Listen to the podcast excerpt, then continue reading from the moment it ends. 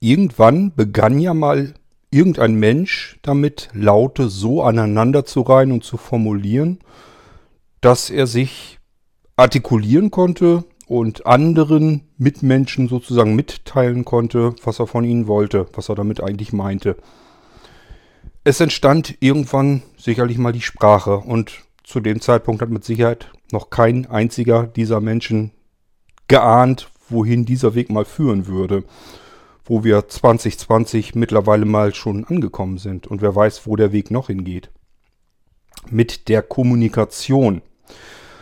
Heute sammeln wir in unsere Smartphones, die haben wir überall und immer mit dabei, sind stetig und kontinuierlich mit dem Internet verbunden und können somit weltweit jedem Menschen, egal wo er gerade steckt auf der Erdkugel, in Echtzeit mitteilen, was wir von ihm wollen. Wir können ihm lustige Filmchen schicken, die irgendein anderer auf YouTube hochgeladen hat und allerlei anderen Unsinn mehr.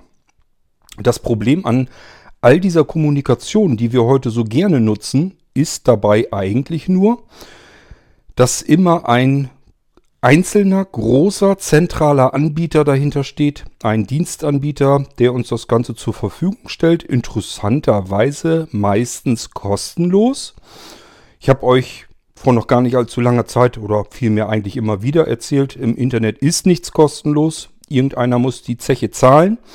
Und diese großen Anbieter, wenn die uns was kostenlos zur Verfügung stehen, stellen und gleichfalls Schwergewichte sind im, im Finanzbereich, also dass das einfach Firmen sind, die einen Schweinemordskohle auf dem Konto haben, dann kann ja irgendwas nicht stimmen. Normalerweise kennen wir das so, wenn ich alles verschenke, was ich habe, ähm, dann bin ich, bin ich irgendwann zwangsläufig ein armer Mensch. Das heißt, irgendwo muss Geld reinkommen. Und da haben wir eigentlich auch schon den Knackpunkt an der Sache. Diese großen Anbieter möchten gerne, dass wir ihre Kommunikationsplattformen benutzen.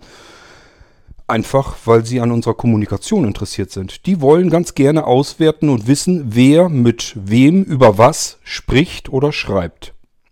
Deswegen gibt es diese großen Anbieter. Davon leben die und äh, damit verdienen die eben ihr Geld.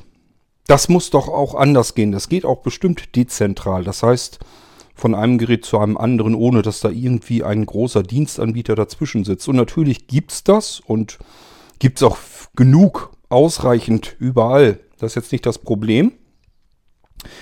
Ich versuche nur gerade den Bogen zu schlagen, wie ich zu dem Pushnet, worüber ich heut, euch heute hier etwas erzählen möchte. Pushnet ist ein, ähm, ja, ein Datenübertragungsweg eine Datenübertragungstechnik von Blinzeln, intern von Blinzeln. Kann man aber auch nutzen, um sich mit anderen Geräten zu unterhalten oder Informationen zu übermitteln. Ich wollte euch einerseits darüber ein bisschen was erzählen, zum anderen über das erste Programm, was über Pushnet funktioniert. Das ist schlicht und ergreifend ein ganz einfacher, simpler Chat.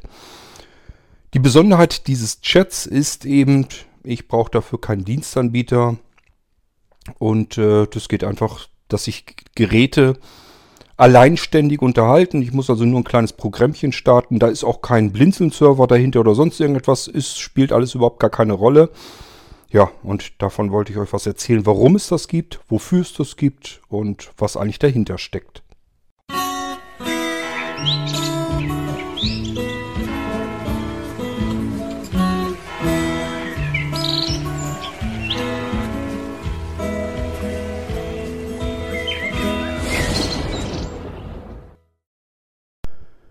Sprechen wir auch hier zuerst mal wieder über meine Träumereien. Ihr wisst, die sind oftmals Grundlage für etwas, was es dann irgendwann einmal hoffentlich geben kann. Ähm, in diesem Fall hatte ich mir vorgestellt, eine Technik, ein System aufzubauen, über das man beliebige Daten und Informationen in Echtzeit übertragen kann. Und zwar, ja, im Netzwerkbereich spricht man dann von sternförmiger Übertragung. Das heißt, einer schickt etwas raus und dann geht das so sternförmig an alle anderen Empfänger raus. Es gibt auch andere Systeme, die dann wiederum Geräte benutzen, um einfach nur übertragen zu werden. Ähm, das ist dann sozusagen wie so ein, so ein ringförmige, wie eine ringförmige Verbreitung, also von Gerät zu Gerät, obwohl das jeweilige Gerät, das zur Übertragung dient, gar nicht das Gerät sein muss, was gleichfalls Empfänger ist. Wir sprechen also von der Übertragung von Daten dezentral. Also nicht, dass da ein Dienstanbieter dahinter steckt, der erstmal alles empfängt und es dann an den gewünschten Empfänger weiterverteilt. Da haben wir nämlich immer das Problem, wir wissen schlicht und ergreifend nicht, was macht der mit unseren Daten. Der kann uns 20.000 Mal versichern und erzählen, deine Daten sind bei uns sicher, ist alles verschlüsselt. Wir kommen da auch nicht dran. Das können die euch alles Mögliche, können die euch erzählen. Vertrauen dürfen wir diesen großen globalen Anbietern schlicht und ergreifend gar nicht. Ich würde also auch nach wie vor behaupten, dass man keine wirklich entscheidend wichtige Informationen, so man sie denn hat, das, ich kann es mir auch nicht vorstellen. Also ich wüsste jetzt auch nicht, was ich bei WhatsApp anderen Leuten erzählen könnte, wo man sagen würde, ähm, das darf auf gar keinen Fall in andere Finger geraten. Aber hätte ich solche Informationen, würde ich sie mit Sicherheit nicht per WhatsApp übertragen. Auch nicht per E-Mail oder sonst irgendwie. Das ist nämlich das Problem an diesen ganzen tollen ähm, Kommunikationswegen.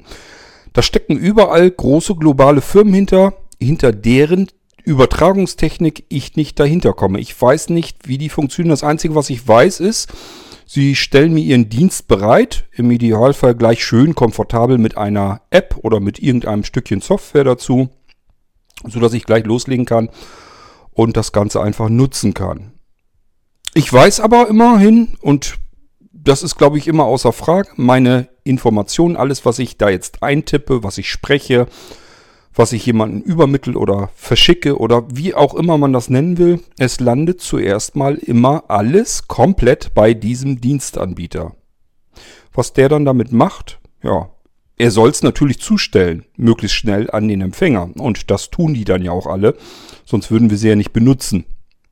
Ja, aber die Information bleiben natürlich bei diesen Dienstanbietern. Ist jetzt nicht so, dass die einfach nur für den Weg zuständig sind, sondern auch immer für das Zwischenspeichern. Die halten die Sachen bei sich auf den Servern auf Vorrat. Und was sie da haben, das können sie eben auch auswerten. Das heißt, die wissen Bescheid. Mit wem kommuniziere ich? Äh, nicht selten mit, ähm, wo befinde ich mich gerade und mein Gesprächspartner, dass man die GPS-Daten auch noch mit äh, abschnorcht. Ähm, wir geben gerne Zugriff auf Mikrofone, denn äh, schließlich soll, so wollen wir ja auch Gespräche übermitteln können oder telefonieren über die App. Und auch das, ich weiß nicht, ob jedem das so immer so klar ist. Wenn ich einer App erstmal freigeschaltet habe, dass sie Zugriff auf mein Mikrofon auf dem Gerät bekommen hat, dann hat sie diesen Zugriff immer. Dass ich in der App eine Schaltfläche antippen muss, um dann zu sprechen, das ist nur eine Schaltfläche, die kann ich da rein programmieren. Ich kann es aber auch bleiben lassen. Ich kann auch einfach nur sagen, die App läuft im Hintergrund. Jetzt möchte ich gerne wissen, was läuft da gerade ab und äh, schalte die Mikrofone offen und kann das dann abhören, was vor Ort gesprochen wird. Das hat nichts mit einer Schaltfläche zu tun. Ich habe schon oft genug gesagt, ich kann euch auch ein Programm bauen mit einer Schaltfläche und auf dieser Schaltfläche, Schaltfläche ist irgendwie drauf Mute oder sonst irgendetwas. Das heißt, ich suggeriere euch, wenn ihr diese Schaltfläche gedrückt habt, dann sind die Mikrofone aus und wenn ich die Schaltfläche nochmal drücke, sind die Mikrofone eben an. Ob mein Programm sich nun unbedingt nur an diese Schaltfläche hält oder ob ich als Anbieter jederzeit sagen kann, Och, interessiert mich jetzt gerade. Ich sehe gerade, diese Person befindet sich einem Ort, an einem Ort auf der Welt, wo ich jetzt gerne wissen möchte, was wird da gesprochen. So, und dann kann ich das Mikrofon eben aufschalten und kann mir die Gespräche anhören. Wenn ich Zugriff auf die Kameras habe, kann ich sogar noch gucken, kriege ich vielleicht sogar noch irgendwo ein Bild zustande. Wenn da irgendwelche mit ihren Handys rumfuchteln, halten das so in der Hand, dass die Kamera von sich weg zeigt, dann habe ich zumindest irgendein Bild. Ob das dann spannend und interessant ist oder ich da irgendwas mit aufschnappen kann, ist eine andere Frage. Möglich ist das aber alles. In dem Moment, wo ich einmal Zugriff erteilt habe, ja, du darfst auf meine Kamera zugreifen, damit ich Videotelefonie machen kann. Und ja, du darfst auch auf mein Mikrofon zugreifen, damit ich telefonieren kann über diesen Anbieter und über die App. Und in äh, dem Moment, wo ich ihm sage, ja, du darfst meine GPS-Daten haben, damit ich meinen Standort meinen Freunden mitteilen kann und solche Funktionen alle, ähm, macht ja erstmal alles Sinn. Wir wollen es ja schließlich auch benutzen. Aber ist es einmal freigeschaltet, kann diese App eben mit diesen Zugriffsmöglichkeiten tun und lassen, was immer sie möchte. Das bleibt dem Programmierer äh, überlassen. Bei WhatsApp ist es, und anderen auch, ähm, da ist jetzt nicht nur WhatsApp, aber da ist es ja besonders perfide, weil WhatsApp einem eben zuerst einmal fragt, darf ich mal Zugriffe haben auf dein Adressbuch, um zu sehen, äh, welcher deine oder welche deiner Kontakte nutzen diesen Dienst hier, den WhatsApp-Dienst, denn noch, damit du diese Kontakte gleich bei WhatsApp verfügbar hast. Ist für dich ein Komfortmerkmal. Du kannst sofort in WhatsApp hast du alle Kontakte drinne von den Leuten, die du kennst.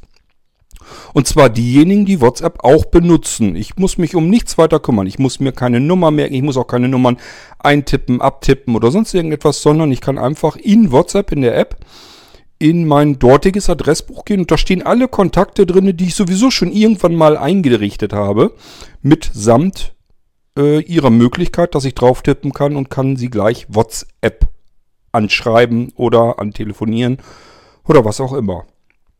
Und das Problem, was ich ja damit immer habe, ist, dass nicht nur diejenigen, die sagen, ja, ich möchte WhatsApp nutzen, also darf mein Kontakt auch bei anderen Leuten im Adressbuch irgendwie freigegeben werden, sondern es werden eben das, wird das komplette Adressbuch WhatsApp übermittelt. Das ist das, was ich immer ähm, ja eigentlich wirklich pervers finde. Das heißt, in dem Moment, wo ihr WhatsApp nutzt und sagt, ja, der muss ja auf mein Adressbuch zugreifen können, damit ich äh, die ganzen Kontakte, die ich per WhatsApp anschreiben kann und ansprechen kann, damit ich die gleich in WhatsApp drinne habe.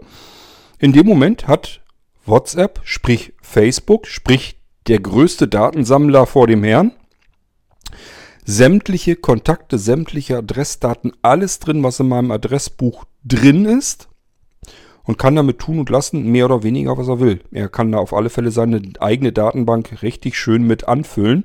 Und dadurch, dass jeder von uns seine Adressbücher ordentlich pflegt, kann Facebook ähm, damit komplette Datensätze bilden, auch über die Menschen, die noch nicht mal online sind. Da ist dann auch meine Oma und mein Opa und mein Urgroßvater und meine Uroma drinne und die Tante Lisbeth, die noch nie einen Computer in den Finger hatte, äh, die noch nicht mal einen Fernseher hat oder sonst irgendetwas. Sie will mit dem ganzen Quatsch und dem ganzen Krempel, dem ganzen Technikgedöns und Internet und was nicht alles, will sie einfach schlicht und ergreifend überhaupt nichts zu tun haben. Sie hat auch kein Smartphone, sie hat kein Handy, sie erhält da nichts von und dennoch hat Facebook einen kompletten Datensatz, weil die Enkeltochter sie in ihrem Adressbuch drin hat, weil der Enkelsohn nochmal ihren Kontakteintrag im Adressbuch hat. Nur da sind noch mehr Daten drin. Da ist jetzt diesmal auch Straße und Hausnummer und Postleitzahl und Wohnort mit drin. Nicht nur die Telefonnummer von Tante Lisbeth. Da ist jetzt auch der, das Geburtsdatum von Tante Lisbeth drin. Und vielleicht auch noch andere Informationen. Zum Beispiel bei welchem Arbeitgeber sie ist, damit ich da auch noch irgendwie die Möglichkeit habe, sie auf ihrem Arbeitsplatz zu kontaktieren. Aber es steht eben im Adressbuch drin und Facebook kann diese Datensätze anfüllen, ergänzen und hat damit ein sehr umfangreiches, komplettes Adressbuch sozusagen, weil wir alle ähm, Adressbuchpfleger sind. Wir sind Datenerfasser, kostenlose Datenerfasser für Facebook, für Google, für Apple und wie sie alle heißen alle sind interessiert an unseren Daten, die wir in unsere Geräte eintippen, hineinsprechen, mit unseren Sensoren in den Geräten erfassen und so weiter und so fort. Schöne Scheiße, aber ich sage ja immer, das ist ein Kampf, den hätten wir vor, na, vielleicht zwei Jahrzehnten führen müssen. Ich behaupte nach wie vor, dieser Kampf, der ist verloren. Also den haben wir schon verloren. Die Adressen sind gesammelt und da wird jetzt auch nichts mehr passieren. Die Großen sind die Mächtigen am Markt. Kleine können gar nicht mehr dagegen ankommen. Somit ist das eine Situation, mit der ich persönlich mich mittlerweile abgefunden habe. Ich kann es sowieso nicht mehr verändern und es bringt auch nichts dagegen, jetzt irgendwie so zu tun, als wäre ich jetzt großartig der Revoluzer. Ähm, es ist zu spät. Man hätte das vorher machen müssen und nicht mehr jetzt, wo diese riesigen Ströme, Datenströme aufgebaut sind, die Strukturen bestehen ähm, und alle Welt wie bescheuert Daten ähm, zur Datensammlung sozusagen beiträgt. Nun gut, das, was ich tun kann, ist mir einen Kopf zu machen, kann ich eventuell eine Kommunikation selber aufbauen, die dezentral ist, die ich zumindest auf den Blinzelgeräten irgendwie bewerkstelligen kann. Nun muss ich aber ehrlich gesagt gestehen, das war nicht mein Hauptkriterium, also es war nicht mein Haupt, meine Hauptidee. Nur es ist ein netter Nebeneffekt. Ich muss dazu ein bisschen tiefer ausholen. Ähm, das ist schon seit Ewigkeiten. Ich glaube, ich habe es euch auch schon mal erzählt. Man kann ähm, über ein normales Computernetzwerk ähm, ganz normal kommunizieren. Das heißt, könnt ihr alle gerne ausprobieren, wie es funktioniert. Schnappt euch einfach mal euren Computer und startet dort eine Eingabeaufforderung. Ich weiß jetzt nicht genau, ob man es als Administrator ausführen muss oder nicht. Probiert es mal einfach erstmal mit einer ganz normalen Eingabeaufforderung und tippt dort ein MSG für Message, Leerzeichen. Ähm, ja, dort kommt eigentlich dann die IP-Adresse oder der Host des Computers hinein, den ihr erreichen möchtet. Wenn ihr also jetzt irgendwo jemanden habt, dessen Computer heißt ähm, Benutzer, dann könnt ihr jetzt MSG Leerzeichen Benutzer Leerzeichen eintippen. Ähm, die Blinzeln-Computer heißen üblicherweise Blinzeln. Also wenn ihr einen Blinzeln-Computer auf die Weise erreichen wollt, bei euch im Netzwerk wohlgemerkt, dann könnt ihr auch eintippen MSG Leerzeichen Blinzeln Leerzeichen. Und hinter dem zweiten Leerzeichen, da tippt ihr ein, was ihr diesem Benutzer schicken wollt. Also der Befehl heißt MSG, Leerzeichen. Das Leerzeichen ist immer nötig, um Sachen voneinander zu trennen. In, äh, äh das ja, wir sind, befinden uns in der DOS-Eingabeaufforderung. Das zweite ist ein Parameter und der Parameter bedeutet in diesem Fall der Name des Computers. Und da könnt ihr einfach gucken, zum Beispiel in den Systemeigenschaften, wie heißt dieser Computer eigentlich. Und dann könnt ihr das dort eintippen, aber ihr könnt auch die IP-Adresse nehmen, wenn euch die bekannt ist. Ihr müsst nur die IP-Adresse äh, nehmen, die bei euch eben im Netzwerk ist. Und dann wieder ein letzter. Und dahinter, da tippt ihr die eure schöne Botschaft. Zum Beispiel Hallo, bla bla bla. Und das schickt ihr mit der Eingabeaufforderung ab. Und dann sollte das, wenn die beiden Computer sich im Netzwerk finden können, problemlos übermittelt werden. Das heißt, bei dem Empfänger kommt in dem Moment in Echtzeit, ploppt ein Fenster auf, in dem dann steht Hallo bla bla bla. Okay. Da kann er auf OK tippen, hat die Information bekommen, die ihr ihm geschickt habt und alles ist gut. Also diesen Weg, die Möglichkeiten, Informationen zu übermitteln, gibt es in der ganzen kompletten Netzwerkstruktur schon seit Ewigkeiten und normalerweise beherrschen die gängigsten Betriebssysteme diese Möglichkeiten. Ich kann auch Rundnachrichten abschicken. Das heißt, ich kann mit ein und derselben Nachricht sämtliche anderen Geräte im Netzwerk normalerweise ähm, auf die Weise ebenfalls erreichen. Indem ich einfach sage MSG, Leerzeichen und ein Sternchen mache. Das Sternchen steht für einfach an alles rausschicken. Leerzeichen und dann wieder die Nachricht hinein tippe. Dann sollten eigentlich an, auf allen Bildschirmen, allen Computern bei euch im Netzwerk die sich untereinander erkennen können, die mit dem sendenden Computer in Verbindung sind, aufploppen und die Nachricht anzeigen. So, und das ist im Prinzip der Nachrichtenkanal, den ich zur Initialisierung sozusagen nehme. Das heißt, darauf gucke ich erstmal, wer ist hier im Netzwerk vorhanden und kann andere Computer in meinem Netzwerk in Echtzeit eben sofort ähm, anschreiben sozusagen kann mit ihnen in Kommunikation treten. Das ist das, was ich mit PushNet mache. Ähm, dann unterhalten sich die Computer über diesen Kanal und handeln, wenn es nötig ist, handeln dann gezielt weitere Informationen aus, die zu einer weiteren Kommunikation oder Datenübertragung nötig werden. So, und deswegen funktioniert das Ganze so schön, komfortabel und konfigurationslos, installationslos und ähm, ohne irgendeinen Dienstanbieter. Ihr könnt einfach diese Nachricht über euer Netzwerk schicken. Das ist im Netzwerk schlicht und ergreifend so als Kommunikationskanal an alle vorgesehen. Solche Kanäle werden für andere Dinge auch gebraucht. Beispielsweise, wenn von außen etwas, eine Anfrage an euren Router kommt, wenn ihr eine Fritzbox da stehen habt. Und das ist auf einem bestimmten Port und da ist jetzt eine Anfrage für, einen bestimmten, für ein bestimmtes Gerät mit einem bestimmten Dienst hinter einem bestimmten Port. Dann muss eure Fritzbox auch erstmal, ähm, wenn sie es nicht gespeichert hat, in euer Netzwerk hereinrufen. Wie sieht's aus? Ich habe hier eine Anfrage. Ist hier irgendjemand, der auf dem Port über diesen Dienst mit dem Protokoll kommunizieren kann und das jetzt äh, in Arbeit nehmen möchte? Ähm, also es gibt mehrere Dinge, mehrere Möglichkeiten, wie dieser Kanal eben genutzt wird. Da können sich Geräte drüber unterhalten, man kann ihn aber eben auch für die eigene Kommunikation mitbenutzen. Jetzt fragt man sich aber ja gut, ähm, ist ja schön, jetzt kann ich also mit diesem Pushnet-Verfahren irgendwelche Nachrichten hin und her schicken oder irgendwelche Informationen. Ähm, das kann ich aber ja alles nur im Netzwerk. So, und das heißt, ich brauche noch ein Programm, und das ist natürlich auch schon in Arbeit, dass das Ganze übersetzt von diesem Pushnet, von dieser Pushnet-Kommunikation im Netzwerk über Pushnet-Kommunikation ähm, über einen Speicherort. Ich sage bewusst Speicherort, denn damit ist alles Mögliche möglich.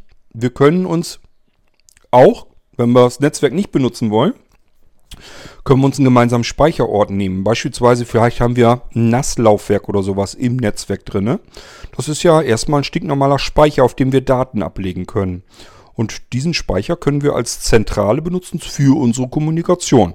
Dann läuft die Kommunikation über das Abspeichern der Informationen an einem Speicherort und von dort aus können andere diese, diese Informationen wieder auslesen und anzeigen. Somit können wir auch darüber kommunizieren. Und wenn wir das erstmal soweit ähm, in Angriff genommen haben, dann können wir auch jeden beliebigen anderen Speicherort nehmen. Und jetzt kommen wieder beliebige Dienstanbieter ins Spiel. Wir können uns nämlich jetzt genauso gut sagen, weil es so schön bequem und einfach ist, ich schnapp mir jetzt einfach einen Cloud-Speicheranbieter. Das kann sein, dass ich tatsächlich Dropbox nehme oder das OneDrive von Microsoft oder das Google Drive von Amazon, der Speicher, das spielt eigentlich im Prinzip überhaupt keine Rolle. Ich kann mir irgendeinen beliebigen Cloud-Speicheranbieter nehmen. Ich kann aber auch genauso gut sagen, ich baue mir meine eigene Cloud auf einem eigenen Server mit einem abgetrennten Speicherbereich, der für mich zugreifbar ist in Deutschland, der äh, hiesigen Daten ähm, unterliegt und somit kann ich den eben auch einrichten als Kommunikationszentrale, wenn ich nicht in meinem Netzwerk kommuniziere, da brauche ich sowas nicht, sondern wenn ich über mein Netzwerk hinaus kommunizieren will und das geht dann so weit, dass ich über diesen Cloud-Speicher nicht nur einen anderen Teilnehmer, einen anderen Kommunikationsteilnehmer ähm, erreichen kann, sondern dort ebenfalls wieder ein komplettes Netzwerk. Auf die Weise kann ich beliebig viele Netzwerke und darüber dann natürlich auch beliebig viele Computer erreichen, also verschiedenste Anwender von Computern. Ich weiß nicht, ob das immer so ganz klar wird. Ich kann also nicht nur eine Kommunikation, Kommunikation zwischen einem Teilnehmer auf der einen Seite, dann über diese Cloud-Übersetzung, über die Schnittstelle übertragen zu einem anderen Anwender, sondern ich kann sternförmig eine Information verteilen, die sich ausbreitet. Und zwar erst in meinem Netzwerk von dort aus rübergesetzt über einen gemeinsamen Speicherort in ein anderes Netzwerk. Dort wird es wieder übersetzt ins Netzwerk hinein und dort verteilt sich es ebenfalls wieder sternförmig. Wir haben also einmal eine sternförmige Verbreitung über Netzwerke, wir beginnen ja in unserem Netzwerk und über den äh, gemeinsamen Speicherort kommunizieren wir das hinein in beliebig viele weitere Netzwerke. Von dort aus geht es wieder weiter in die nächsten Netzwerke und so weiter und so fort. Wir können im Prinzip alles, was wir erreichen wollen, können wir mit unserer einen Mitteilung explosionsartig verbreiten. Ähm und das Ganze ohne einen speziellen Anbieter. Oder vielmehr, besser gesagt, in, wenn wir einen Speicherort brauchen und den nicht, uns nicht selber irgendwie bereitstellen wollen, wir uns nicht irgendwie einen eigenen Server hinstellen wollen, weil wir sagen, keine Ahnung, wie das geht, kann ich nicht. Dann können wir uns zumindest aber den Dienstanbieter, also der, der sozusagen die technische, den, den Untergrund, die Unterlage dafür bereitstellt, den können wir uns jetzt aber wenigstens aussuchen. Das bringt ja auch schon mal eine ganze Menge. Wir müssen jetzt nicht mehr sagen, ich muss mich an WhatsApp oder an Facebook binden oder an Google oder an Apple oder sonst irgendetwas. Irgendjemanden, dem ich nicht traue, sondern ich kann mir jetzt irgendeinen Anbieter schnappen, wo ich sage, dem vertraue ich mehr. Und äh, Deswegen suche ich mir bei dem einfach nur ein Stückchen Speicher. Muss natürlich auch nicht viel Speicher sein, da reichen ein paar Megabyte. Also wir brauchen hier nicht Tonnen von Gigabyte irgendwie an Speicherkapazität. Interessiert kein Schwein. Wir können den kleinsten Speicher nehmen, den wir kriegen können, an, bei einem beliebigen Anbieter und äh, die Kommunikation über die Cloud, über diesen gemeinsamen Speicherort, die funktioniert natürlich dann auch noch verschlüsselt. Das heißt, selbst wenn wir ihm nicht so 100% vertrauen würden, muss der aber auch erstmal an unsere verschlüsselten Informationen rankommen können. So, ich hoffe, dass das schon mal, wie das ganze Prozedere funktioniert, dass das schon mal klar ist. Diejenigen unter euch, die ein bisschen ja, involviert sind in der ganzen Technik, die sagen sich, ach ja, das ist ja kein Hexenwerk. Nö, ist es auch nicht. Ich mag solche Dinge am liebsten, wo eben kein Hexenwerk dahinter ist, was keine Sau verstehen kann, wie es funktioniert, sondern Dinge, die es im Idealfall vielleicht schon gibt. Das Ganze wurde schon mal erfunden. Warum soll man es ein zweites Mal wieder erfinden? Man muss es eigentlich nur vernünftig und sinnvoll mal benutzen. Und das tun wir nicht. Dieser Nachrichten, dieser Broadcast-Kanal im Netzwerk wird ähm, verhältnismäßig wenig genutzt.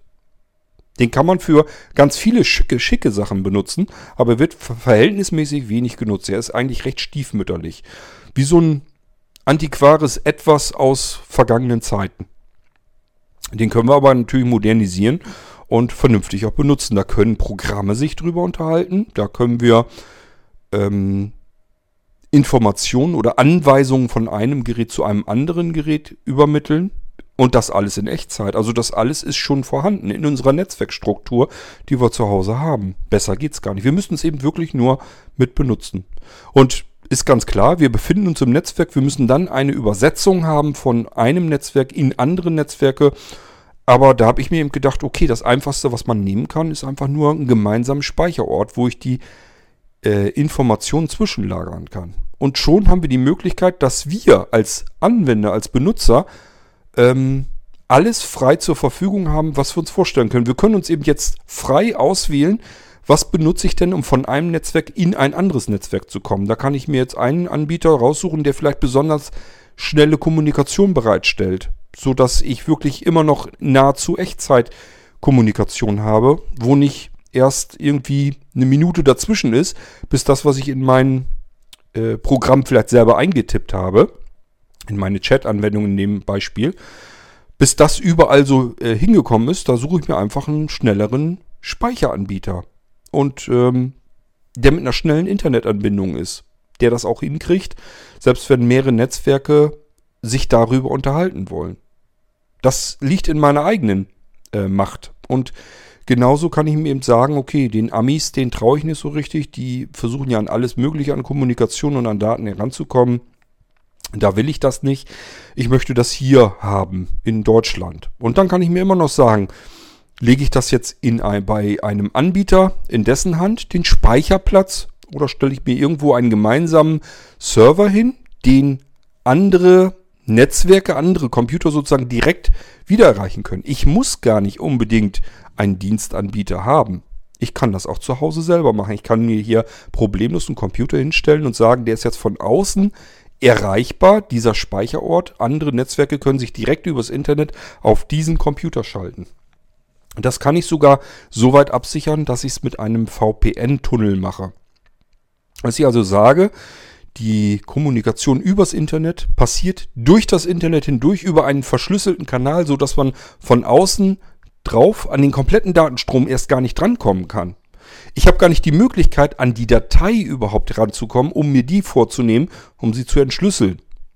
Ich müsste erstmal überhaupt auf diesen Server kommen, der bei mir zu Hause steht, kann ich nicht von außen.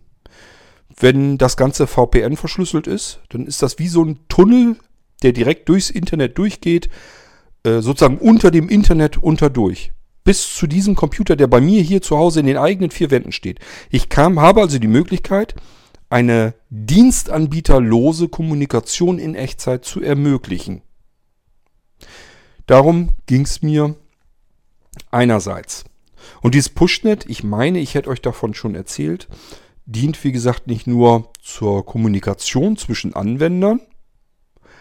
Äh, ich sage ja Vorteil dezentral, Vorteil ohne Dienstanbieter dazwischen, ähm, Vorteil äh, nach oben hin ohne Limits, ausbaubar. Ob ich jetzt das Ganze an einen anderen Computer, einen anderen Anwender mich mit dem austausche, Informationen austausche, oder da sind Tausende von Computern da draußen, die alle zeitgleich sich diese Informationen schnappen und wieder miteinander kommunizieren, spielt gar keine Rolle. Das kann man machen, wie man will. Ich will es jetzt aber auch nicht als das große Ding darstellen. Das dürft ihr. Ich habe jetzt wieder ein bisschen Angst. Also diejenigen unter euch, die verstehen, wovon ich hier spreche, die sagen sich, ja, ist ja simpel, ist ja einfach gemacht. Und äh, diejenigen, die da bisher sich noch gar nicht für interessiert haben, die denken wahrscheinlich, das ist ein ganz tolles Ding. Das ist nichts Besonderes. Also ich mache mir zum Beispiel keine Gedanken darum, ähm, wie man Accounts und so weiter einrichtet. Ihr habt bei, zumindest bei diesem ersten Chat-System, das ich jetzt aufgebaut habe, habt ihr die Möglichkeit, euch euren Namen, euren Absendernamen jederzeit zu verändern. Ihr könnt euch also problemlos äh, in den Absender eines anderen hineinschmuggeln. Ihr könnt sagen, ähm, da ist immer, was weiß ich, ein Gustav sowieso unterwegs in der Kommunikation, in diesem gemeinsamen Chatraum sozusagen. Äh, jetzt ändere ich einfach meinen Namen an in Gustav bla bla bla und tu so, als wäre ich der Absender. Also das Chatsystem, was ich hier aufgebaut habe, ähm, dient für Menschen, die sich untereinander verstehen und nicht die sich gegenseitig irgendwie fremd sind oder sich das Leben gar noch schwer machen wollen. Ähm, das ist, da ist nichts für vorgesehen. Es dient wirklich nur zur einfachen Kommunikation äh, von einem Gerät auf zeitgleich alle anderen Geräte, die den gemeinsamen Chat benutzen. Das heißt, wir arbeiten auch hier mit Chaträumen und mit Chatbenutzern. Ich habe euch eben schon gesagt, den Absendername, den Benutzername, den kann ich jederzeit verändern in diesem Chatprogramm. Und ich kann auch den Chat Raum sozusagen jederzeit verändern. Der Chatraum entspricht immer namentlich dem Chatprogramm. Das heißt, wenn ich jetzt eine, ein Programm starte, die heißt chat.exe, das ist das ganze Programm, mit dem ich jetzt kommunizieren möchte, äh, das ich zur Kommunikation benutzen möchte, so ist es eigentlich richtig ausgedrückt, dann bedeutet das, es benutzt den Chatraum namens Chat. Ich melde mich als Absender, den ich selber eingetippt habe, ähm, melde ich mich an im Raum Chat. Und alle anderen, die auch sich in dem Raum Chat anmelden, mit denen kann ich jetzt kommunizieren. Und das ist in diesem Beispiel wäre es, alle haben nur einfach die Chat.exe ausgeführt. Ich kann jetzt, wenn ich einmal eingemeldet bin, kann ich den Chatraum temporär verändern. Ich kann jetzt also sagen, du, wie sieht's aus, wollen wir uns mal eben ähm, im vereinbarten Chatraum äh, alleine unterhalten? Dann kann ich sagen, äh, privat 1, 2, 3, 4, 5. Und der andere muss auch nur wissen, okay, der will jetzt mit mir kommunizieren. Ich muss jetzt den Chatraum wechseln und tippe jetzt ein, privat 1, 2, 3, 4, 5. Ich mache das hier auch dann. Und wir beiden können uns dann im Privat 1, 2, 3, 4, 5 weiter unterhalten. Es könnten sich weitere anmelden, die das mitgekriegt haben, dass, es, dass wir äh, einen Raum benutzen, auf dem wir uns vereinbart haben. Der, der steht nirgendwo. Man kann sich da jetzt nicht irgendwie ähm, eine Liste oder sowas abgreifen, wo der mit auftaucht, der Raum. Das heißt, es ist wirklich wie so ein Codewort, was man mit dem Gesprächsteilnehmer äh, vereinbart hat. Kann man einfach sagen, okay, lass uns mal im wechseln, du weißt schon, und dann treffen wir uns einfach in einem anderen Chatraum wieder. Und nur wir beide, die das jetzt sich äh, ausbaldowert haben. Es sei denn, ein anderer kriegt das aus welchen Gründen auch immer mit. Äh, öffentlich irgendwie einsehbar oder so ist es nicht er muss also schon irgendwie mitbekommen haben, oder einer von uns beiden muss nicht, hat nicht richtig dicht gehalten, dann weiß er das vielleicht und könnte sich dann auch in diesem Chatraum anmelden. Allerdings würde in dem Chat dann auch angezeigt werden, bla bla bla, hat sich äh, soeben äh, in diesem Raum angemeldet, ist diesem Chatraum privat 12345 ange, ähm, beigetreten. Ähm, wenn ich mich jetzt nur immer mit diesem Menschen unterhalten will, dann kann ich auch einfach mein Programm umbenennen von chat.exe in privat 12345.exe und immer wenn ich sie ausführe, meldet das Ding sich automatisch im Chatraum privat 12345 an. Nur um euch nochmal zu erklären, wie das Ganze aufgebaut ist, wie es funktioniert. Wir können also tatsächlich mit ein, eine Kommunikation, eine, eine direkt ausführbare Kommunikation ähm, ermöglichen, ohne jetzt irgendwie einen bestimmten Raum betreten zu müssen oder irgendetwas, sondern das ist komplett automatisiert. Ich muss nur ein Programm ausführen und bin direkt in einer Kommunikation mit demjenigen, mit dem ich diesen gemeinsamen Chat ähm, initiiert habe. Wir beide haben einfach nur die Echse ausgeführt oder lassen sie die ganze Zeit einfach im System mit gestartet. Das geht auch, dass man sagt, hier mach mal Autostart und halte ich im Hintergrund auf und wenn irgendwas ist, dann zeigst es mir halt an. Das geht auch und somit kann man sagen, ähm, wir beide bleiben in stetiger, sofortiger Echtzeitverbindung, indem wir einfach gemeinsam einen bestimmten Chatraum benutzen, indem wir einfach nur die Exe-Datei in diesen Chatraum umbenannt haben. Ich hoffe, dass das so ein bisschen klar verständlich ist. Bin ich mir nicht ganz sicher, ob ich mich verständlich ausgedrückt habe. Ich hoffe aber schon. Denkt euch einfach, das Programm, mit dem ihr kommuniziert, könnt ihr durch Umbenennen der Datei, also der Exe-Datei, des Programms also, ähm, im Prinzip konfigurieren, welcher Chatraum soll gemeinsam genutzt werden. Ich und mein Gegenüber müssen die Exe-Datei in den gleichen Namen umbenannt haben und dann muss, muss das Ding nur noch gestartet werden. Dann unterhalten sich diese beiden Programme. Ich kann dann also eine Gruppe aufbauen für Kommunikation. Ich kann auch einfach nur einer Person sagen, lass uns mal das so und so machen. Und dann kann man das eben genauso benutzen. So, und ich kann sagen, automatisch starten, im Hintergrund starten und mir Bescheid geben, wenn mich da jemand erreichen will aus dieser äh, gemeinsamen Gruppe. Ähm, und es wird mir natürlich auch angezeigt. Ich sage ja, ich gebe eine Absenderkennung ein. Sinnvoll wäre zum Beispiel den eigenen Namen einzutippen. Und dann steht da zum Beispiel Chord Doppelpunkt in Anführungszeichen Hallo Punkt.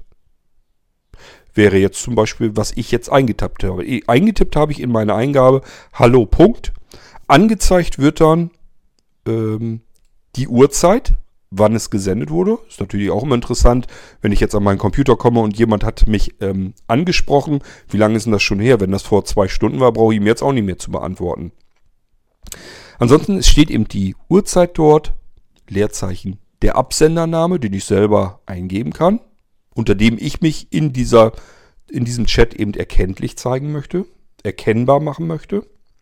So rum ist richtig. Ähm, in meinem Beispiel steht da vielleicht Chord, Doppelpunkt und in Anführungszeichen steht dann das, was ich als ähm, Text eingetippt habe. Als Nachrichtentext. Der Chat ist so aufgebaut, er hat ein großes Fenster. Dort wird sozusagen protokolliert, was ist die ganze Zeit gelaufen. Da kann ich mir auch jederzeit alles nochmal angucken. Wer hat wann was äh, gesendet. Und unten habe ich eine Eingabezeile, da tippe ich einfach nur den Text ein und äh, schicke das ab mit der Enter-Taste und jeder andere kann es dann eben lesen, der auch diesem Gruppenchat Chat beigetreten ist. Und ich habe noch einen Button drinne für zusätzliche Funktionen und, und Einstellungsmöglichkeiten. Ähm, da sind verschiedene Sachen drin. Beispielsweise, das ist der einzige Eintrag, der noch nicht funktioniert, Datei senden. Ich hatte ja ursprünglich vor, dass man eine Datei auswählen kann. Die kann man dann per Pushnet verteilen, auch wieder so sternförmig an alle Teilnehmer dieser jeweiligen Gruppe verteilen, eine Datei. Ähm, indem ich mir gedacht hatte, man kann ja jede Datei in Text umwandeln und diesen Text eben pushen, wie Nachrichtentext übermitteln und dann wird das dort wieder als Datei abspeicherbar. Wird also wieder umgewandelt von Text zurück in diese Datei. Problem ist nur, ich habe gemerkt, das ist ähm, ein Prozessorkiller. Also was heißt Prozessorkiller? Der Ding braucht irrsinnig intensive Rechenzeit. Dieses ähm, Umkonvertieren den Text und wieder zurück in eine Datei. Ähm, das ist übrigens nichts, nichts Ungewöhnliches. Das wird bei E-Mails zum Beispiel auch gemacht. Wenn ihr einer E-Mail eine Datei anhängt, wird diese Datei in Text umgewandelt und dann als Textnachricht weitergeschickt. Also im E-Mail-Verkehr Standard. Und ich wollte das eben in diese Echtzeitkommunikation auch mit einmal habe gemerkt, damit wird das Ganze komplett überlastet. Macht also keinen Sinn. Ich habe das dann, bin da sehr schnell wieder von abgerückt, weil ich auch gemerkt habe, das ist überhaupt nicht performant, das kannst du vergessen. Ich habe vor, das noch umzustricken, dass man das so macht, ähm, auch wieder vielleicht für diejenigen, die sich technisch dafür interessieren. Ähm, es wird statt die Datei zu verschicken, wird einfach eine Kommunikation zwischen Server und Client hergestellt, also ganz normal der übliche Weg, nur dass nicht ihr als Anwender das Ganze konfigurieren müsst, sondern die beiden Programme sollen das selber unter sich ausmachen. Wer ist jetzt Server, wer soll also ins Netzwerk hereinhorchen, ob eine Verbindungsanfrage kommt? Und wer ist Client? Und ähm, dann kann man sozusagen den Server noch automatisch äh, einschalten auf ähm, horchen. Und wenn jemand kommt, dann ist das wahrscheinlich eine Dateiübertragung und dann speichere ich die Datei dann eben ab. Und da gehört viel dazu, Protokoll, ähm, Port, welche Adressen, welche, welcher Computer darf von wem an was verschicken. Also das ist die normale Serverkommunikation. Die müsste man normalerweise als Anwender sonst konfigurieren. Nur ich wollte ja ganz gerne ein System aufgebaut bekommen, ähm, wo der Anwender eben gar nichts tun muss. Es soll einfach nur funktionieren, so wie man es vom Blinzeln üblicherweise so ein bisschen gewohnt ist. Da ich will da nicht viel technischen Krimskrams haben und alles mögliche konfigurieren müssen, sondern eigentlich will ich nur eine Datei von einem Computer auf einen anderen haben. Und äh, das soll bitte schön funktionieren. Wie das funktioniert, ist mir Schnurzpiepe als Anwender. Und auf dem Weg werde ich noch weiterarbeiten, damit man auch so wie geplant Dateien übertragen kann. Nur der Übertragungsweg, den ich ursprünglich im Kopf hatte, der funktioniert nicht. Der fetzt das Ganze ein bisschen auseinander und deswegen habe ich gesagt, okay, hat so keinen Zweck, macht keinen Spaß damit zu arbeiten, muss ich anders bauen. Kriege ich aber ja auch noch hin, dauert eben dann nur ein bisschen länger. Wäre jetzt schön gewesen, wenn es so einfach funktioniert hätte. Hat sich aber im Alltagstest gezeigt, dass bremst alles so stark aus und das macht keinen Spaß, so zu arbeiten. Gut, dann habe ich in diesem Chat-Programm noch weitere Funktionen. Beispielsweise, ich kann einen Dialogmodus ähm, aktivieren. Werde dann also, gehe ich drauf im Menü auf Dialogmodus. Da steht auch schon davor, ich habe das so ein bisschen besser beschrieben noch. Dialogmodus ähm, kann man sich nichts drunter vorstellen. Davor steht aber ähm, in Eingabe empfangen oder sowas. Das sagt schon ein bisschen besser aus. Ich habe euch eben erzählt, das Chatprogramm ist so aufgebaut. Oben ist die Ausgabe, der große Ausgabebereich. Komme ich mit ähm, Alt-N wie Nachricht rein.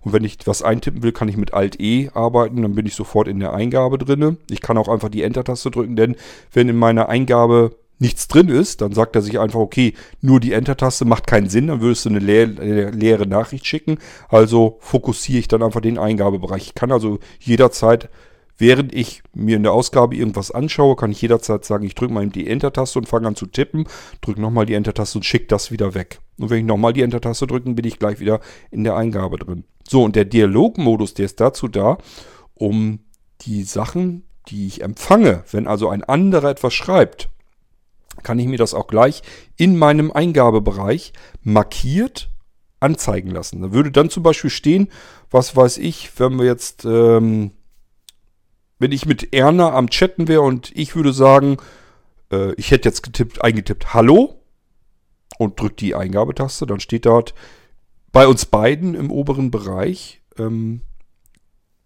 was weiß ich, die Uhrzeit, wann ich das getippt habe. Und dann dahinter Chord, Doppelpunkt, in Anführungszeichen, Hallo. So, ich unterhalte mich natürlich mit Erna und Erna ist genauso freundlich wie ich. Schreibt ebenfalls Hallo in ihre Eingabe und dann würde dort stehen Uhrzeit Erna Doppelpunkt in Anführungszeichen Hallo. So, das würde ich so normal lesen können. Ich habe es so programmiert, das habe ich noch nicht ausprobiert, aber es müsste eigentlich funktionieren, dass es im Ausgabebereich immer nur äh, markiert wird, in dem Fall der Name Doppelpunkt und dann in Ausführungszeichen das, was geschrieben wurde, so dass mir der Screenreader eigentlich immer vorlesen müsste, nicht das ganze Kauderwelsch mit Uhrzeiten und allen möglichen Pipapo, sondern nur das, was für mich interessant ist, nämlich wer hat jetzt was geschrieben, was hat er geschrieben. Das wird markiert im Ausgabebereich und wenn es so funktioniert, wie ich es mir vorgestellt habe, müsste der Screenreader immer genau das dann auch vorlesen, so dass ich nicht zu viele Informationen habe, aber die Informationen, die ich brauche, habe ich dann eben, nämlich wer hat was geschrieben. Das wann ist vielleicht jetzt gar nicht so interessant. Es ist ja eigentlich alles in Echtzeit, das heißt in dem Moment, wo ich, wo mein Screenreader losplappert, dass Erna Doppelpunkt das und das geschrieben hat, dann müsste sie das ja jetzt gerade eben geschrieben haben und nicht vor einer halben Stunde. So ist es gestrickt von mir. So, jetzt wie gesagt, der Dialogmodus empfängt nicht nur in diesem Ausgabefenster in dem großen, sondern auch in meiner Eingabe direkt. Jetzt habe ich einen Zustand. Ich kann nämlich jetzt einfach Hallo eintippen und der Dialogmodus ist vor allem dafür gedacht, wenn ich mich nur mit einer Person, vielleicht auch noch mit zwei Personen unterhalte, aber nicht mit sehr viel mehr dann kann ich in diesen Dialogmodus gehen und nutze dann nur noch meine Eingabezeile für Ausgabe, Eingabe. Da wird auch die Uhrzeit weggelassen. Das heißt, ich tippe jetzt im Dialogmodus Hallo in meine Eingabezeile, Enter-Taste schickt's weg. Erna reagiert, sagt auch Hallo und meine Eingabezeile in dem Moment, wo ich Hallo abgeschickt habe, steht dort, markiert wohlgemerkt, Chord Doppelpunkt, Anführungszeichen Hallo. Ich habe also eine Kontrolle, alles klar, wurde wohl gesendet so. Erna antwortet. Und in meiner Eingabezeile taucht auf, Erna Doppelpunkt, äh, in Anführungszeichen, Hallo. Ich kann sofort einfach wieder tippen. Ich muss jetzt nicht irgendwie eine Eingabezeile erst reinwechseln oder erst gucken in der Ausgabe, was hat jemand geschrieben, gehe dann wieder zurück in die Eingabe, um zu antworten, sondern habe das direkt in meiner Eingabezeile. Ich kann sofort einfach darauf reagieren. Das ist der Dialogmodus. Ich hoffe, er ist dann so ein bisschen klar und verständlich geworden. Ähm, ich kann äh, die globale Kommunikation aktivieren. Das ist das Plugin, was ähm, die Kommunikation aus dem Netzwerk herausbringt auf einen Speicher auf einen gemeinsam genutzten Speicher, damit andere Netzwerke das wieder übersetzen können und dass ich von Netzwerk in Netzwerk komme mit meiner Kommunikation. Dafür brauche ich ein Plugin, das ist dieses Global äh, Plugin und ähm, ja, wenn es zur Verfügung steht, das muss nur im selben Verzeichnis, einfach ist eine Exe-Datei, muss nur im selben Verzeichnis wie die Chat.exe beispielsweise liegen und äh, schon funktioniert das Ganze wieder. Die kann ich eben auch aus dem Bereich heraus ähm, aktivieren. Dann kann ich so Anpassungen machen, wie zum Beispiel mir die Schrift, den Schriftgrad verringern oder vergrößern. Ähm, ja, ich habe hier ja so eine Chat-Anwendung und es gibt halt Leute, die arbeiten noch mit Sehrest, sind aber sehbehindert. Übrigens alles so programmiert, dass ich auch, wenn ich blendempfindlich bin, das Ganze vernünftig benutzen kann. Das heißt, ich habe weiße Schrift auf schwarzem Hintergrund und kann mir hier dann auch noch den Schriftgrad beliebig anpassen. Ähm, ich glaube, ich habe den so gemacht zwischen Schriftgrad 5 oder 6, also sehr mikroskopisch klein, bis hin zu 99. Das ist so groß, dass es eigentlich fast keinen Sinn mehr macht. Dann habe ich bloß noch einzelne Buchstaben im Chatprogramm, die angezeigt werden. Aber möglich ist es jedenfalls, dass ich mir den Schriftgrad komplett einstellen kann, wie ich es als Sehbehinderter brauche, sodass ich nicht zwingend mit... Ähm, ja, Lupen und Vergrößerung, Zoom und so weiter arbeiten muss. So, und wie gesagt, an Screenreadern ist auch gedacht worden.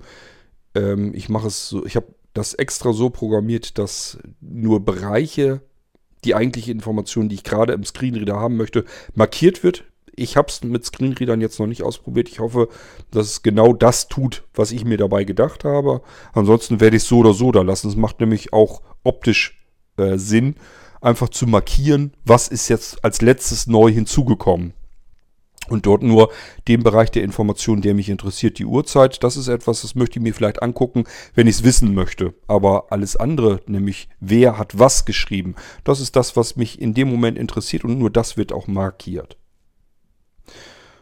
Ja, da sind noch andere Möglichkeiten und Einstellungen, da komme ich jetzt gar nicht drauf, was ich da noch drin habe, aber das steckt eben in diesem Menü drinne Und da kommen vielleicht auch noch andere Sachen hinein. Das ist das Chatprogramm, so wie es im Moment fertig ist. Ich werde es euch sicherlich an anderer Stelle hier vorstellen nochmal. Ich wollte euch bloß hier in diesem Irgendwasser mitgeteilt haben, dass das das erste Programm auf Pushnet-Basis ist. Ähm, wie es so ungefähr funktioniert, könnt ihr euch jetzt auch vorstellen. Das probieren wir dann irgendwann demnächst einfach mal aus an einem Blinzeln-Computer. Dann könnt ihr euch das angucken. Ihr müsst übrigens nicht einen Blinzeln-Computer haben, um damit zu arbeiten.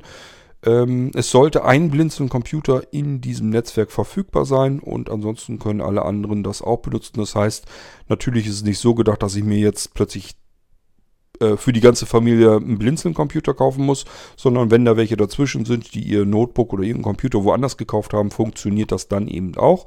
Ich muss es nur einmal auf einem ne, äh, Blinzeln-Computer haben, damit ich überhaupt das Programm habe und starten kann von dort aus. Und dann kann ich einfach das Programm so benennen, wie wir unsere Kommunikation benennen wollen, unseren Chatraum, wenn ihr so wollt, und gebe diese Exe-Datei einfach an meine Familienmitglieder, die müssen das Ding nur starten, funktioniert sofort. Na, funktioniert sofort. Stimmt gar nicht. Ähm, Habe ich aber am Anfang erklärt. Die Computer müssen sich im Netzwerk erkennen und finden können. Ihr müsst dasselbe Netzwerk benutzen und ähm, die müssen sich untereinander finden können. Wenn das nicht geht, dann ist natürlich auch keine Kommunikation möglich, weil es gar keinen Weg gibt. Es gibt einfach technisch keinen Weg, keinen, keinen Kommunikationsweg, über den Daten verteilt werden können. Dann kann es nicht funktionieren. Aber in dem Moment, wo das gewährleistet ist, wo ich das einmal habe, dass alle Computer sich dasselbe Netzwerk teilen können. In dem Moment kann ich auch konfigurationslos und installationslos auf die Weise eben kommunizieren. Dann will ich dem Chatprogramm noch was einbauen, nämlich dass es äh, Dateiverknüpfungen hat. Ähm, ich kann dann einfach eine Datei haben, was nichts anderes ist als eine Textdatei. Und da sind ein paar Sachen drin, ein paar Informationen drin.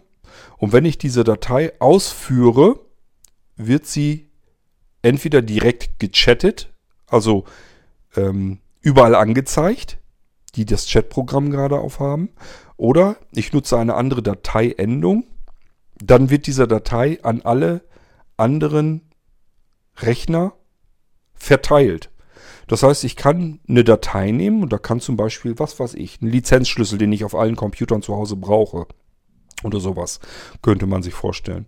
Sondern muss ich da nur noch mit Enter-Taste draufgehen und in dem Moment ist diese Datei, die ich eben gerade ausgeführt habe, auf allen Rechnern gleichfalls auch drauf in Echtzeit muss ich gar nicht mehr irgendwie mir überlegen, wie kriege ich jetzt diese kleine Datei, diese eigentlich nur winzige Informationsdatei, wo ein bisschen Text drin steht, wie kriege ich die auf andere Rechner drauf, sondern ich muss sie nur noch ausführen. Sie muss eine bestimmte Dateiendung haben, aber ansonsten muss ich sie nur ausführen und in dem Moment ist sie auf allen Rechnern auch am jeweiligen Speicherort vorhanden. Das kann dieses Chatprogramm und wie gesagt auch, ähm, dass ich eine Art schnelle Information habe. Dass ich einfach sage, was weiß ich, Muttern ist zum Beispiel, das ist auch wieder sexistisch, sexistisch ähm, also jemand in der Familie bereitet das Abendessen zu, hat jeden Abend das gleiche Problem, nämlich Bescheid zu geben allen anderen, ähm, Essen ist fertig. So, und dann kann ich mir einfach auf meinem Küchenradio, denk mal an so ein Smart ähm, Speaker Radio vom Blinzeln, ein Retro Radio Smart Speaker, wenn ich in der Küche stehen habe, kann ich natürlich per FIPS einfach sagen, führe mir diese Datei aus. Und diese Datei macht nichts anderes, als an alle anderen Rechner zu Hause im Haushalt ähm, aufploppen zu lassen. Essen ist fertig. So, dann wissen alle Bescheid, alles klar und alle werden marschiert kommen in die Küche zum Futtern. Das wäre so ein typischer Einsatzfall. Aber das ist ja alles Spielerei. Das, was man da im Endeffekt mitmachen kann, das könnt ihr euch selber bestimmen. Wichtig ist nur zu wissen, ich habe einmal ein Programm, eine Oberfläche, mit der ich mal eben schnell kommunizieren kann mit allen anderen im Netzwerk. Oder aber auch mit über Netzwerke übergreifend, indem wir einfach einen gemeinsamen Speicherort benutzen. Wenn das nur eine private äh, Quaselei ist, dann könnt ihr tatsächlich auch sowas wie eine gemeinsame Dropbox benutzen. Wenn ihr jetzt sowieso schon Dropbox-Ordner benutzt, um mit euren Freunden Dateien auszutauschen, dann könnt ihr diesen Dropbox-Ordner auch dafür nehmen, äh, für die Kommunikation mit diesem Chat-Programm dann. Ich hoffe, dass das so ein bisschen klar ist. Ihr könnt nicht nur Dateien über Dropbox, OneDrive und wie sie alle heißen, verteilen, sondern auch über diese Möglichkeit kommunizieren mit den anderen in Echtzeit. Das heißt, bei dem ploppt dann wirklich auch die Anzeige auf, hier, Cord ähm, sagt Ding, Ding, Ding. Das wird dann einfach angezeigt. Und ihr könnt direkt sofort darauf reagieren und antworten. Also es ist eine Kommunikation über beliebige Speicherorte hinweg. Es ist eine Kommunikation innerhalb eures Netzwerkes. Es ist eine Kommunikation, die ihr nicht einstellen oder konfigurieren müsst. Da ist auch nichts, was ihr großartig irgendwie einstellen könntet. Das Einzige, was ihr ändern könnt, ist der Chatraum. Macht ja Sinn, falls ich mich mit jemandem an äh, zu zweit unterhalten möchte oder an anderer Stelle mit anderen Menschen unterhalten möchte, brauche ich irgendwie die Möglichkeit, den Chatraum zu verändern und meine Absenderkennung, damit ich die ihm selber sagen kann, damit ich sagen kann, ähm, hier möchte ich mich lieber über ein Pseudonym mit jemandem unterhalten und hier möchte ich mich lieber mit meinem normalen, klaren Namen unterhalten. Dafür ist das da. Das sind aber auch die einzigsten Einstellungsmöglichkeiten, die ich überhaupt habe. Ansonsten muss ich muss und kann ich dort nichts irgendwie eingeben. Ich muss auch kein Adressbuch zufügen oder sonst irgendetwas, sondern das macht man einfach über einen gemeinsamen Chatraum sozusagen klar. Ähm, und ich sag ja, es ist ohne, dass da irgendein Dienstanbieter dazwischen hängt.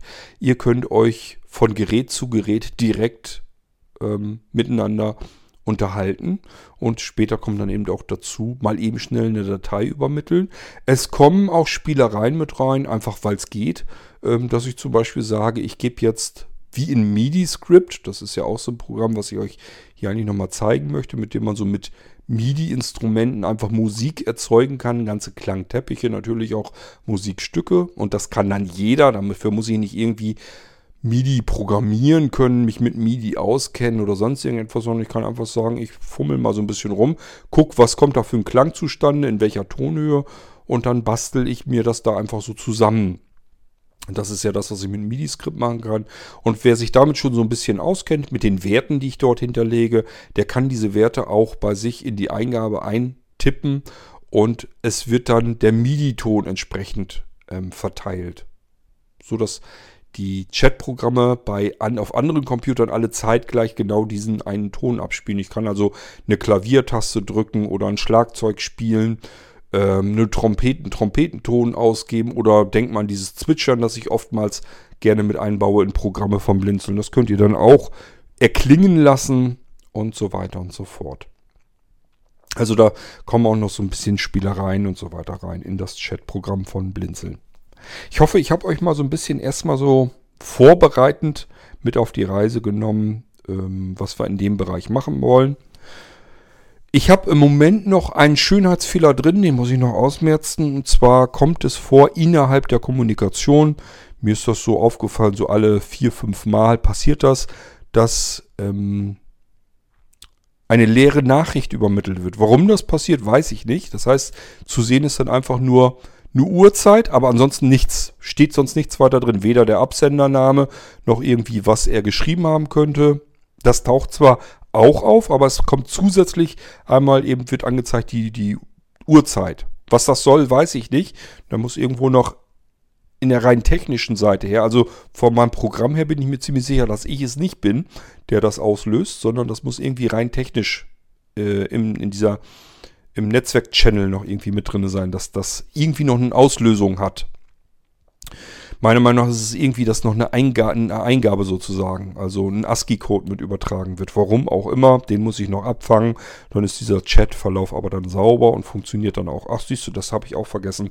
Steckt natürlich auch mit drin. Ihr könnt jederzeit den kompletten Chat-Verlauf seit Start eures Programms, könnt ihr natürlich auch in der Textdatei einfach abspeichern. Ähm, hätte man so machen können, indem man einfach im Ausgabefenster STRGA macht und kopiert sich das irgendwo hin. Das geht natürlich auch, aber es ist natürlich bequemer, wenn ich einfach sagen kann, hier Chatverlauf abspeichern und dann werde ich gefragt, unter welchem Namen, in, an welchem Ort.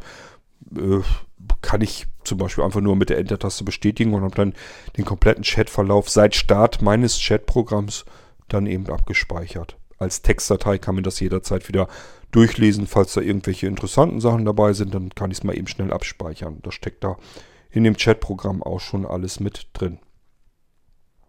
So, aber wie gesagt, dieses ganze Chat-Geschichte ist für mich eigentlich nur ja so eine Sache zum Testen im Alltagsbetrieb dieser Pushnet-Verteiltechnik. Ähm, Denn äh, Pushnet soll eben für mich intern eigentlich noch als Kommunikationskanal zwischen Geräten dienen. Denk mal beispielsweise nur an FIPS, dass ich von einem FIPS aus, das ich jetzt irgendwie bedient habe, beispielsweise über ein ähm, über einen Laserscanner oder über einen Schlüsselanhänger oder Karte oder einen Aufkleber oder was auch immer, habe ich euch ja alles schon erzählt, wenn es um, um FIPS geht, dass ich FIPS über alle möglichen Möglichkeiten triggern kann. Der soll dann eine bestimmte Funktion machen. Diese Funktion kann natürlich auch dafür genutzt werden, um Befehle an andere Geräte im Netzwerk zu verteilen. Und zwar entweder an bestimmte Geräte oder aber sogar an alle Geräte, auf denen FIPS gestartet wurde. Das geht dann auch. Ich kann mit zum Beispiel nur durch Heranhalten eines Schlüsselanhängers, habe ich vielleicht an meinem Schlüsselbund dran, den halte ich nur über meinen Retro-Radio Smart Speaker auf das Dach, lege ich einmal auf, es piepst einmal und ich weiß alles klar, alle Geräte hier in diesem Haus, die vom Blinzeln sind, auf denen FIPS gestartet sind und denen ich beigebracht habe, wenn ich diesen Schlüsselanhänger irgendwo dran halte hier, dann sollen alle Geräte im Netzwerk sich herunterfahren und gemütlich ausschalten. Das kann ich dann eben auf die Weise tun. Ja, das ist aber auch alles immer nur ein Beispiel. Nicht, dass ihr denkt, ja, jetzt ähm, kann ich da sowas tun. Ich kann da alles Mögliche mitmachen. Ich kann genauso gut sagen, alle Geräte im Haushalt sollen in dem Moment denselben Radiosender abspielen. Oder denselben Fernsehsender abspielen. Oder sollen sich alle jetzt einmal sichern. Das kann ich auch. Ich kann einfach sagen, ich möchte jetzt, dass alle Geräte sich in meinem Haus, natürlich auch außerhalb des Hauses, habe ich euch ja eben die ganze Zeit versucht wie Pushnet funktioniert. Also ich kann Geräte, alle möglichen Geräte im eigenen Netzwerk, aber auch außerhalb, zum Beispiel wenn ich eine Ferienwohnung oder sowas habe, da kann da eben auch mit drin hängen, kann ich einer Gruppe hinzufügen und kann jetzt sagen, die kommt, jeder, jedes Gerät, was dieser Gruppe hinzugefügt ist, soll jetzt sein System mal bitte eben sichern. Später kommen da so Sachen hinzu, wie ähm, ich möchte jetzt mein Betriebssystem, mein Windows, was ich hier gerade benutze, möchte ich auf andere Geräte, die einer bestimmten Gruppe zugehörig sind, übertragen. So, dass ich das Gerät dort eben dann ähm, gleich wieder mit diesem Betriebssystem, das ich gerade eben selber benutzt habe, ähm, weiter benutzen kann. Ich kann zum Beispiel ein Nano zu Hause haben und ein Nano in der Ferienwohnung und sagt dann zu Hause, ich halte jetzt hier meinen Schlüsselbund, hatten wir eben als Beispiel, halte ich hier mal eben an meinen Nano-Computer dran. Die Crypto Cryptronic-Pads, die gibt es ja auch für äh, USB-Anschluss. Ganz normal, dass ich es also neben dem Nano ein, so, so ein Pad haben kann. Und halt da einfach mal einen Schlüsselanhänger dran. Und in dem Moment legt mein Nano-Computer hier zu Hause los und überträgt das Betriebssystem, mit dem ich bis eben hin gearbeitet habe, mit dem ganzen, das ganze komplette Windows, so wie ich es eben benutzt habe, überträgt es über das Internet auf den Nano, der bei mir in der Ferienwohnung steht. Ich bin derweilen schon längst losgereist mit dem Zug zu meiner Ferienwohnung hin oder mit dem Auto oder wie auch immer und setze mich dort an den Computer und siehe da, äh, mein Windows kann da eben auch schon gestartet sein, mit dem ich eben noch zu Hause gearbeitet habe. Das kann alles schon fix und fertig sein, in der Ferienwohnung fertig gestartet, dass ich da mit meinem Computersystem ganz normal starten kann. Wie man das hinkriegt, dass man sagt, äh, ich will aber nicht, dass mein Computer in der Ferienwohnung die ganze Zeit ähm, läuft, gestartet ist, das ist ein kleineres Spiel, das ist nicht so schlimm. Ähm, da kann ich natürlich auch genauso gut Signale übertragen, dass dort eine Schaltsteckdose zum Beispiel eingeschaltet werden soll. Der Nano kriegt Strom, startet bei Strom automatisch, ähm, bekommt dann den Befehl über FIPS.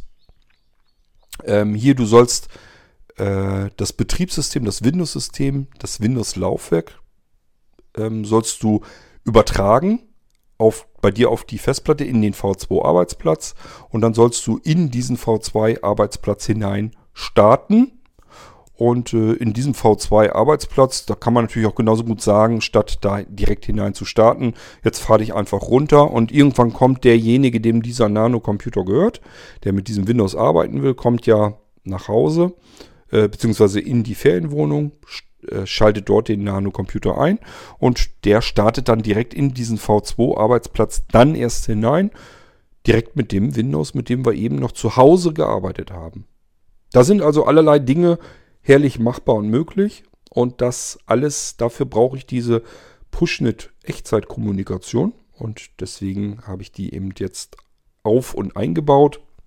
Und ich sage ja, das erste, was wir da jetzt herausbekommen haben, ist eben diese ähm, Echtzeit, diese dezentrale Echtzeitkommunikation. Ja, nichts anderes als ein Textchat sozusagen.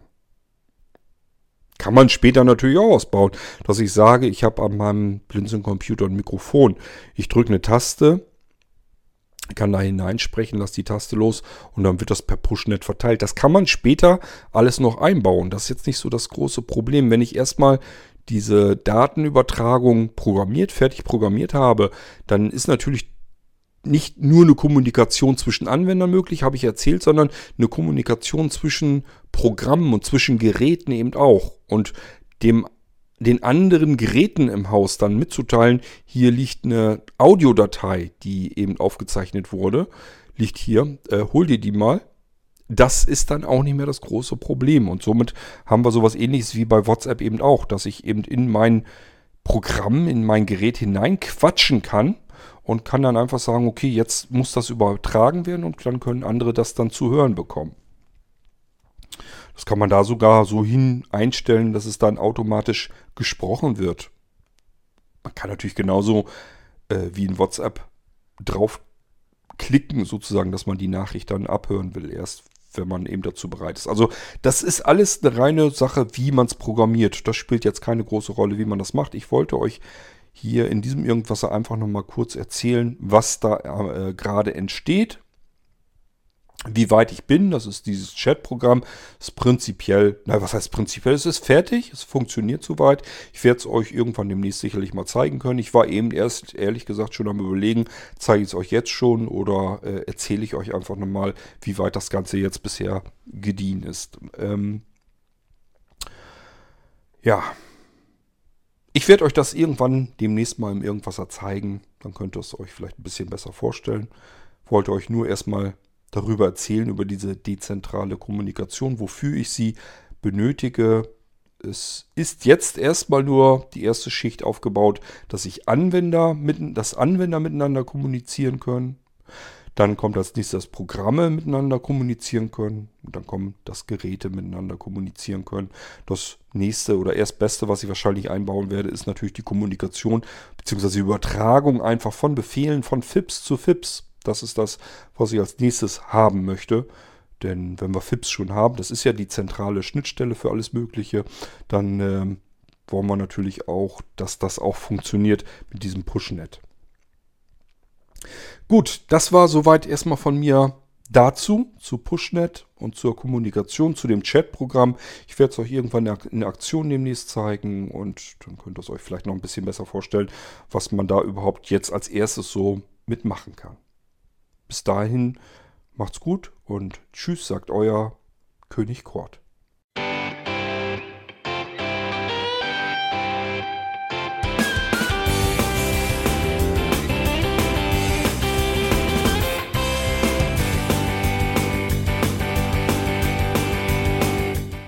Das war Irgendwasser von Blinzeln. Wenn du uns kontaktieren möchtest, dann kannst du das gerne tun per E-Mail an podcast.blinzeln.org oder über unser Kontaktformular www.blinzeln.org. Blinzeln schreibt man in unserem Fall immer mit einem D in der Mitte. Wenn du möchtest, kannst du uns sehr gerne auch einen Audiobeitrag auf unseren Podcast Anrufbeantworter sprechen.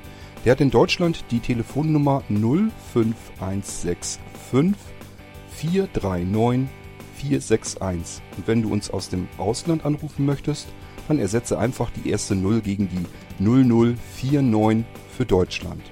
Wir bedanken uns für dein Interesse und freuen uns schon darauf, wenn du auch beim nächsten Mal wieder mit dabei bist.